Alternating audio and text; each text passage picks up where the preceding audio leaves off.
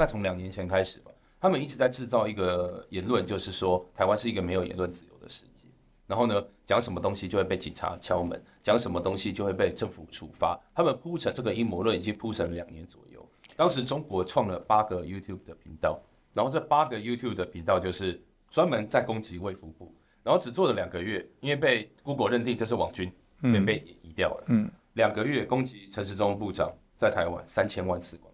大家就可以感觉到这个中国可怕的地方。只有 Google 今年一月到九月移除中国的 YouTube 频道，移除了五万八千个。但是中国平均就是它 Google 一删它就上传，Google 一删就上传，它一天可以上传两百个频道。这个微信大概也是六百万的用户，TikTok 也是大概六百万的用户，这绝对是国安危机。我们要怎么跟 TikTok 去谈说？那就是背后有中国在操控。说我们来一起抓中国网军，他不会让你抓嘛？那兵马未动，舆论先行了。我还没打之前，我先打舆论战嘛。那舆论未动，骇客先行。也就是说，在打所有的这个战争之前，第一步一定是骇客攻击，然后接下来才是舆论的攻击。俄罗斯的骇客在四个月之前就已经展开了骇客攻击，那它就是一个战争的前哨战。俄罗斯虽然进攻的当时是乌克兰，但它其实当时发动骇客攻击是针对乌克兰以外的四十二个国家。要确保一件事情，就是当他要出兵的那一瞬间，大家对乌克兰的感受是差的。嗯，那其实跟大家讲一个有趣的点，他们因为乌克兰敌我意识越来越强。那他想要影响乌克兰内部的人民，所以他要怎么做呢？他后来就想说，那不然这样，我透过乌克兰的商人来买乌克兰的媒体，然后呢，然后呢买了三家，所以这跟台湾几乎是。现在对。大家好，欢迎收看《震惊最前线》，无马看中国，我是主持人张宏林。再次感谢收看我们的节目。认知战这件事情，我想在我们节目当中谈非常多。我想在一般的民众来讲，对这三个字哦也不陌生哦。当认知战有许多的一些称呼哦，那不管怎么样，简单的说，在这过程当中，都希望对于你的啊国内的团结啦、信心啦，对于你所谓的一些资讯啊加以混淆。让你对于一些所认知的事情产生一些疑惑之后，进而达成了对方对于你心理战的这些影响。其实，那我们看到最近的几场重要的国际的纷争，甚至战事哦，以俄乌战争为例哦，我们看到就大量的使用这些认知战，双边都做角力哦。当俄罗斯拥有这个非常庞大的资源呢，过去我们看起来，只要你被俄罗斯盯上。啊，他可以无所不用其极的针对各国，甚至他们也去干扰美国的选举，这些在报道上都有一些证实哦。所以在初期的时候，俄乌战争，俄罗斯也夹着自己的这些能力跟优势哦，看起来在进行许多认知战。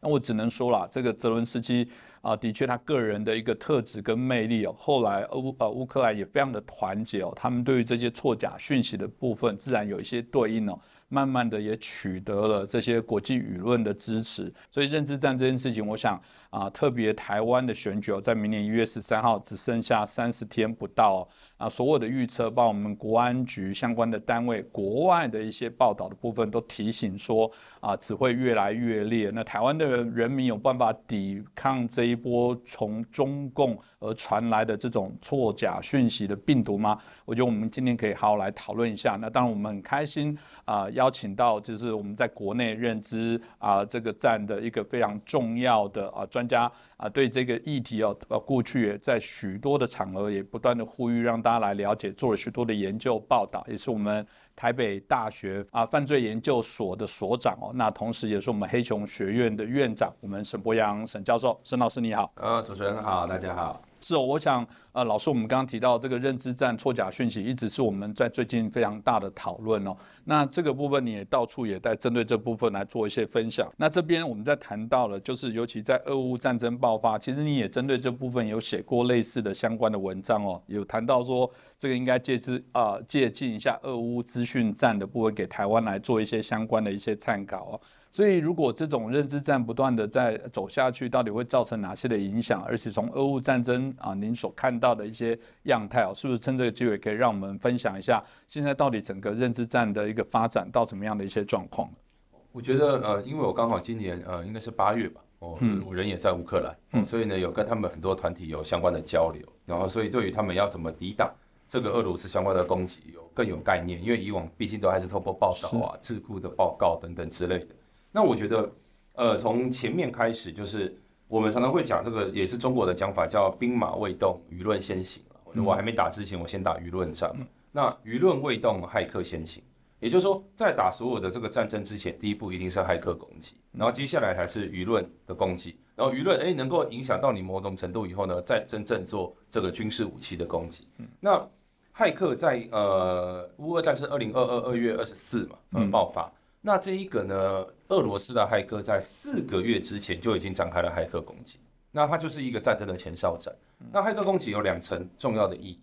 第一层意义就是，当然先攻击他们的一些基础设施，哈，确保说他攻得进去，这是第一个。但第二个其实蛮重要的，其实是收集大家的这个个资。那为什么要收集个资呢？是因为俄罗斯虽然进攻的当时是乌克兰，但它其实当时发动骇客攻击是针对乌克兰以外的四十二个国家。大家可能会觉得很奇怪，说为什么针对其他的国家？他的目的是第一个，收集其他国家的舆情，然后其收集其他国家的个资，然后知道用什么主题可以打动他们，然后再开始打舆论战。让这四十二个国家的人觉得，哎，这个俄罗斯的讯息是有可信度的。那他怎么做呢？他就丢疫苗，他就丢超多疫苗相关的讯息，然后跟他们讲说，哎，疫苗的副作用啊，因为那个时候二零二一嘛，就是很夯的。大家在关心这个议题。对，就是他就把很多人吸进来，吸进来之后呢，再慢慢的告诉大家，其实这个疫情很多都跟美国的实验室有关。然后最后再讲说，这个美国的实验室是在乌克兰，然后再开始讲乌克兰的坏话。他要确保一件事情，就是当他要出兵的那一瞬间。大家对乌克兰的感受是差的，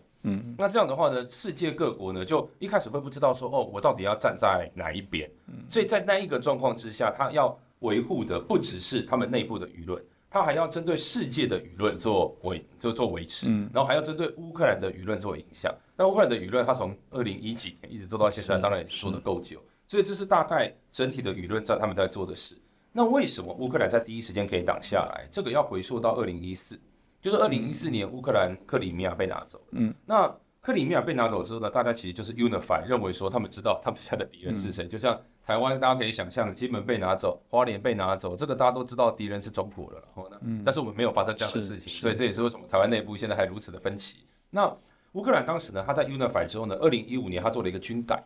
那。他在这个军事的改革是美军呢进来直接帮他们做训练，训练特种部队。嗯，然后很多人说，哎，那特种部队目的是什么？很多人以为是那种就是我们想象的那种是很壮的，对对，不是美军最主要在特种部队训练新战部队，嗯，教他们怎么打资讯战。是，所以这个从二零一五一六开始一直训练到现在，他们的内部的国防对于要怎么去应对资讯战、应对认知战有非常好的概念，这是非常重要的事。第二个就是。整个北约里面的系统，虽然乌克兰并不在北约里，嗯，但他们之间是有联系的，有情报的交换，所以有情报的交换又有联系，所以大家都知道说，哎，现在可能发生到什么情不呃那个地步了，我们应该要怎么回应？嗯，所以俄罗斯他们就误判了一件事，他的确在带动世界各国的舆论带得蛮成功的，在乌克兰内部呢，他其实跟大家讲一个有趣的点，他们因为乌克兰敌我意识越来越强，那他想要影响乌克兰内部的人民。所以他要怎么做呢？他后来就想说，那不然这样，我透过乌克兰的商人来买乌克兰的媒体，然后呢，然后呢买了三家，所以这跟台湾几乎是一现在对，嗯，那那他做了这件事情以后呢，但是被挡，这播了一阵子就会被挡下来，嗯，所以他们会发现奇怪，乌克兰人民怎么那么难影响？那照理说他不应该进攻乌克兰，是因为乌克兰人民如果没有完全被你影响的话，你怎么可以进攻？嗯，但是普京身边的人没有跟他讲实话了，就他还以为真的有人会张开双手来迎接他们吗？所以，当他一进去的时候呢，他最主要的误判是他认为他对乌克兰的舆论战非常成功。那所以呢，当他一进去的那一个当下之后呢，他要去打那个舆论，发现打不进去。第一个，他要在 Facebook 上面，要在 YouTube 上面做散播的时候，还有 Twitter，那时候叫 Twitter，全部给他打下来。那当然，这些其实是美国的公司，那他们也是守护自由民主。所以，虽然他们平常常常让俄罗斯的网军在上面肆虐，但他们在战争的第一个礼拜做了一个非常重要的决定，就是。全部把它挡下来，这是第一个。然后第二个就是我刚刚讲的，从军改里面那个交换情报的团体，大量的开始跟各国的非营利组织，不是政府，而是非营利组织做接触。所以大量从波兰啊等等之类各个国家，他们有在做情报搜集那种业余的，全部加入。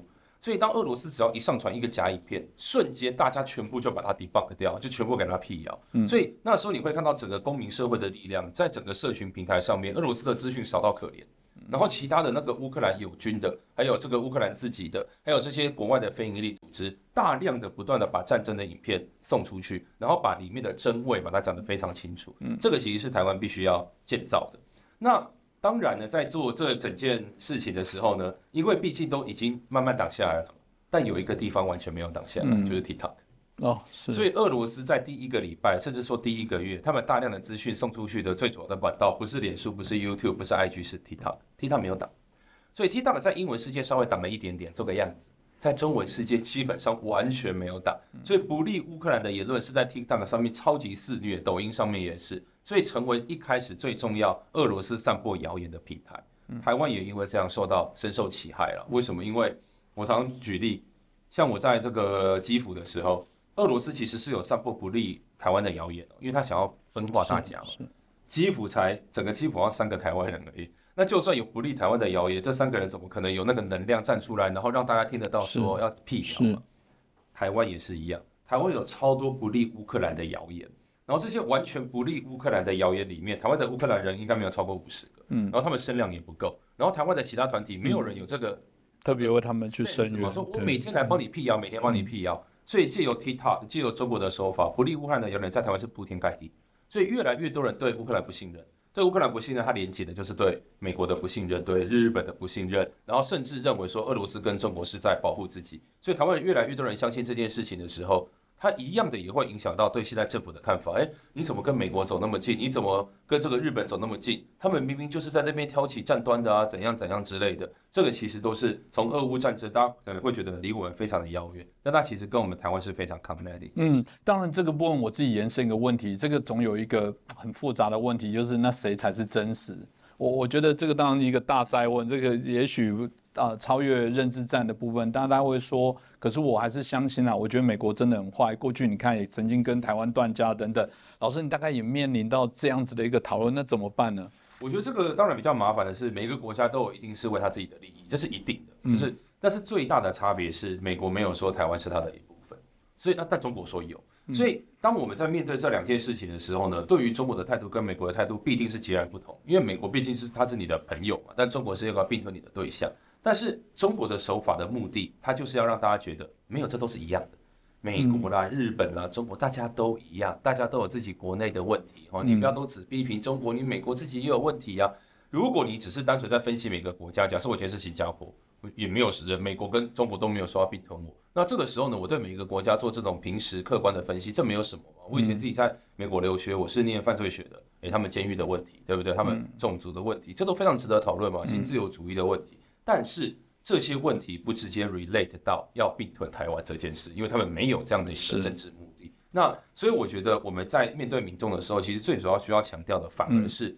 中国的政治目的之下，他做了什么事情。那他基于这个政治目的有关的手法有哪些？我觉得这个是要紧密扣在一起的，不然的话，当我们进入到他讲的细节啊，到底这个日本有没有排放核污水啦？哦，这个美国到底有没有什么深层政府在里面？当你越谈越细到那个里面的时候，你就陷入到他的陷阱。那刚刚有谈到 TikTok 或者是抖音的部分，这可能也是我觉得包含现在政府很为难，也就是说。从如果刚刚老师的介绍，它显然我们听起来，其实它不是所谓的单纯的娱乐的影音。我想对一些年轻人来讲，说这有什么好进的？它就是一个很好玩啊，然后功能非常多的部分啊。不过从老师刚刚提到说，它最麻烦的部分是，它显然是被有心人所控制的一个媒介，在关键的时候，它会去作为它舆论战非常重要的影响。所以那怎么办呢？这个 TikTok 在台湾到底该怎么做？反而是各国都开始在谈论禁用，在台湾好像连谈都不大敢谈，或者是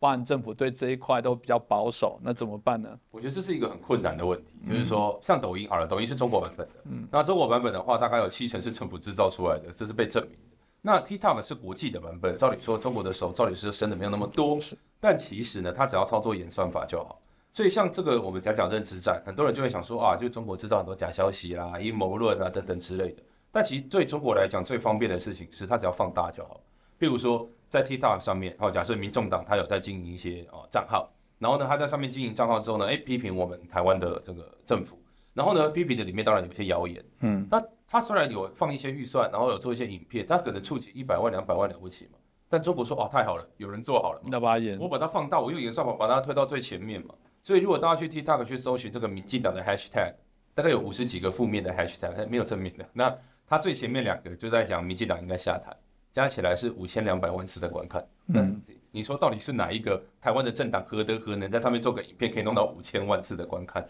那但是上面你搜寻民众党、搜寻国民党，几乎没有负面的东西。那如果我今天是个年轻人，我今天在用 TikTok，嗯，照理说这三个党都会有负面的东西，这三个党应该是很均匀的被批评或者被称赞，但是不是？当你一上去的时候，你在九成五的时候都是看政府到底做的有多烂的时候，这个认知战的效果就达到了，因为它就有一个刻板印象，这个政府就是贪污。这政府什么事都不会做，这个政府说他只会抗中保台，然后什么该做的事都没有。这个刻板印象一旦形成了，你要再去洗回来就不容易。这的确哦，就是我们必须说，若以我们之前在谈到这个卫福部哦，整个对于我们啊这个台湾防疫的部分，我想如果你真的去搜寻各国的报道，即便到现在，大家还是认为台湾在这件事情做得非常好。但很有趣哦，我还记得那时候阿聪部长到垦丁去，哇，还风靡哦，穿那个花衬衫。曾几何时，因为选举，马上突然把他打成像落水狗。嗯，我刚刚一开始也跟老师在谈说，我们这些错假的资讯，如果把它当做是一个病毒，显然这个病毒也要传播的管道。所以这些所谓的中介协力者，那后来也许也会因为大家对认知战比较关注，好像也开始会隐藏跟隐匿哦。这老师怎么看待现在这样的一些状况？对，我觉得以我们现在来讲，就像刚刚提到这个大概是不容易。那刚刚好有提到阿中部长哦，这个其实说真的，这是完全是中国的手法。我写过一个美国智库的报告，就在写这件事情。当时中国创了八个 YouTube 的频道，然后这八个 YouTube 的频道就是专门在攻击卫福部，然后只做了两个月，因为被 Google 认定这是网军，所以被移掉了。嗯，两个月攻击陈时中部长在台湾三千万次观。哇，那这个你很吓人，铺天盖地。所以你当，而且这只只有我们看来看那八个频道，还不包含我们讲的 TikTok，还不包含任何什么 Facebook，都还没包含在里面哦。嗯，所以大家就可以想象，就是说他这种铺天盖地的攻击的那个洗脑机制，其实非常的强烈。那对我们来讲，我们就是如果我们今天要真的应对这样的一个事情，第一个，当然，假设他今天这个频道是中国直接经营，就像我刚刚讲的那八个频道。那你直接经营，那你就只能把它移除。那因为行为的人就做的人在中国，你法法律管不到他，所以这个时候唯一能做的就是一定要跟社会平台合作。嗯，如果今天这些社群平台他们都有一些内部的标准，他们怎么认定是操作哈，认定什么是虚假，我们很熟知的话，公民团体会常常检举嘛，会常常跟他们讲说，哎，我们发现这个，我们证据在哪里？希望你能够做处理，他们就会做处理。嗯，Google 其实今年处理的很多，但是你就可以大家就可以感觉到这个中国可怕的地方。就 Google 今年一月到九月移除中国的 YouTube 频道，移除了五万八千个。嗯，我们刚刚看到八个频道就三千万次的观看，那你看这个五万八千个频道到底造成多少的观观看？那但是至少他们一直在做。但是中国平均就是它 Google 一删它就上传，Google 一删就上传，它一天可以上传两百个频道。我说这点是不简单的。嗯，那但是回过头来，但假设这个平台不是 Google，不是 Facebook，是 TikTok。我们要怎么跟 TikTok 去谈说？那就是背后有中国在操控。说我们来一起抓中国网军，他不会让你抓嘛？对，所以这是一个问题。这就是为什么其实使用这个平台对台湾的国安绝对是最大的危机。还有微信，这个微信大概也是六百万的用户，TikTok 也是大概六百万的用户，这绝对是国安危机。那倒过来呢？如果今天中国它不是直营的，它是用金钱去诱引你，就是说，哎，今天看到你在讲这些有的没的，有没有？哎，塞一点钱给你，让你知道这是一个市场哦，你讲这种言论会有钱赚。像这种情形，在台湾不管在地面还是在网络都很多。但我觉得，毕竟一个人在台湾，台湾人他要讲什么，他的言论自由。如果你因为中国有金钱的诱引，就把它当做是个问题的话，我觉得这个有点过分。所以，但是问题是，毕竟这这是中国很典型的手法嘛。所以这时候能够，我觉得我们能够做的是，比较管人，去管钱。嗯，也就是说，我们去断他的金流，我们去管制金流，去管制中国的投资。因为你金流断了，这些人就不容易被吸引。所以管金流不管人，我觉得这是一种保护言论自由的做法。但最后一种就是，我觉得他是直接中国的代理人，他是台湾人，嗯，那他跟中国政治意识是完全相同的，然后完全跟他签署相关的协议啊，然后在台湾做什么事情，像这种时候呢，这已经不是金流可以去控管的，这时候应该要揭露，应该要让别人知道你跟中国之间的关系，你答应中国做了什么事情。所以，我们政治现金法、政治游说法，还有这个中间之间的像反渗透法。这一些都要做全盘的一个盘点，让这些人我都叫做阳光法案的。我们不是要处罚他，但是我们至少要揭露、要透明，让大家知道说，哎，你这个人跟中国的关系。不然的话，就像我们在平常我们在节目里面那个厂商业配，不是也都要讲？为什么今天接了共产党业配是不用讲？所以我觉得阳光法案在这边也是非常的重要。这部分还是延续我们刚刚提到的错假讯息，或者是到底是叫做施政不利哦。我就想起这个当初数位中介法的部分在台湾，显然其实一般的民众会觉得这是好啊。如果刚沈教授所提到，对啊，应该要有规范，要有方式。一方面，我们很单纯的只是停留在所谓的我们谈到言论自由跟媒体管控到底有没有合宜的一条界限。本来是一个还蛮理性可以来讨论的问题，但我看起来也马上被操作成，我觉得这个很有趣，是许多人在骂这个啊，我们中华民国的政府，但他却非常的这个奉承这个中国，我很很难想象，如果用同样的标准，中国对言论的管制那是更夸张的，他根本不需要立什么法，他说了就算，所以怎么办？像这样的东西，即便台湾政府显然理性的想讨论什么问题。这种力量马上会从四面八方而把它压制。对，这个氛围其实很可怕。照理说，数位中介法它是呃大概有点原班照样在搬欧盟的数位服务法。它的目的第一个就是可能要让数位平台某种程度的落地，就算不落地，它有一定的窗口。然后呢，如果今天呢这个数位平台上面被做任何相关资讯的操作的时候，他们必须要能够告诉我们标准，然后提出相关的证据。它其实在要求数位平台让我们台湾的言论世界变得更。平更平均、更干净，然后让更多元，这其实都是他要要求的地方。结果没有想到，被扣帽子说绿共，然后这个另外一种绿色恐怖，然后做言论前自由。因为大家最怕被扣帽子，所以当那个扣帽子那个力道如此大的时候，很多人会以为说：哇塞，整个舆论是不是？其实说真的，都是少部分的人在把它制造成好像很大的舆论，而且这个中国百分之三百有加入，所以不管是当时的反对党还是中国。他最怕的就是这种东西的痛苦，所以他们一直以来都会，其实很多事情他们都会不断的制造。大概从两年前开始吧，他们一直在制造一个言论，就是说台湾是一个没有言论自由的世界。然后呢，讲什么东西就会被警察敲门，讲什么东西就会被政府处罚。他们铺成这个阴谋论已经铺成了两年左右。所以那我我们要怎么去反制呢？不管从乌克兰过去的经验。沈老师，你过去也很多人，我相信在黑熊学院上课的时候，应该很多人都问这问题：到底，尤其选举又快到了，我们台湾人到底要怎么样增加自己对错假讯息的这种抵抗力，或者是有这种免疫力呢？对，我觉得从有两个方向，第一个是从源头了，哦，就是说，当然中国有那么多的进攻，我们刚刚前面讲有哪些地方可以把源头做一些控制，这大概是能做的。但第二个就是中国的进攻，我都会把它分成两个阶段，一个阶段叫阴谋论的铺陈，阴谋论不一定是假消息哦。比如说，他今天用两万个账号说台湾空气污染很严重，那台湾确实有空气污染啊，这个绝对不是假消息。那他又大量的铺陈以后呢，先让大家觉得，哎呦，空气污染最近是很重要的议题，然后到最后再丢一个假消息，这是第二阶段。假消息就是说呢，因为政府跟什么什么勾结，所以才造成这样。那当大家都已经觉得空气污染是问题，已经情绪来的时候，你丢这个假消息的效果就会很好。所以真的要去应对这件事情，必须要在一开始就应对，不能在最后假消息的阶段。通常假消息出现的时候，都是它已经铺陈完的。嗯，那你那时候一定是大家已经中招中完了。是。那前面阴谋论要怎么应对呢？我觉得假消息的时候，你去揭露说他是中国做的，OK。阴谋论的时候，说真的，那两万个账号我也很少在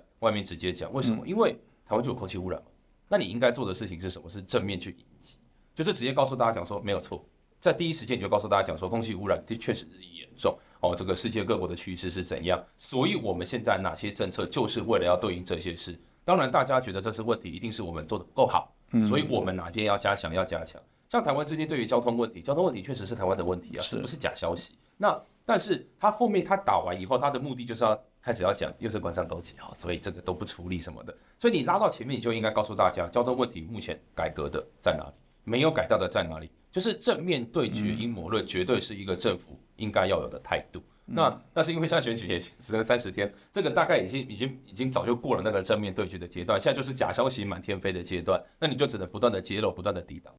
这个当然了，我我觉得过去当谈到在会从有一些专家觉得谈到说，大家对于这个所谓的独立思考、这个媒读的媒体的视读能力啊等等，这个当然刚像沈老师说的，好像缓不济急啊。这个应该是长期台湾未来教育要针对这一块来努力。可是我相信啊，今天当我们不是官员，我嘴巴说出一句话无所谓。如果今天是我们某个政府、某一个政党，他说出说，其实我们要加强媒体的视读教育，一定又马上被扣帽子。你看要洗脑了，要看。开始介入媒体了，要干嘛？所以这个是一个我觉得我们在这个网络时代每个人共同的课题啦。我觉得民主真的不是从天上掉下来的，那有许多人想要干扰、想要破坏这个体制。如果大家没有办法来分辨出谁对我们是有恶意，决议就一开始谈到的。美国、日本，他们一定会为自己国家利益作为优先，但回过头来讲，谁把台湾当作是一个我们谈到的他想要去侵略攻击？有谁？这个我们谈到的在武器的这些对应的对象是针对啊中华民国的政府，这这非常的清楚啊。如果这样子大家还认不清楚谁是真正的啊，你应该去这个啊去结盟的，应该去守护的，然后你会帮谁来说话？如果大家一开始连这个部分，敌我的界定都不清楚的话，我想后面这些认知战，显然搞不好你都乐于自己被感染这些病毒，那这个对我们来讲那是更难解决哦。那今天很感谢我们沈博阳老师哦带来这么清楚的有关最近认知战的一些资讯哦，那我们也希望。啊，大家都能啊，这个在这过程当中，真的是好好啊扮演自己独立思考的一个角色。包含我们也欢迎你对我们的节目产生自由，我们认为这才是一个更健康的一个啊，作为一个人啊，独立思考，有颗脑袋哦，好好去善用。再次感谢大家的收看，也再次感谢沈老师。喜欢我们的节目，欢迎帮我们转传、按赞、订阅、分享给更多的朋友。感谢大家。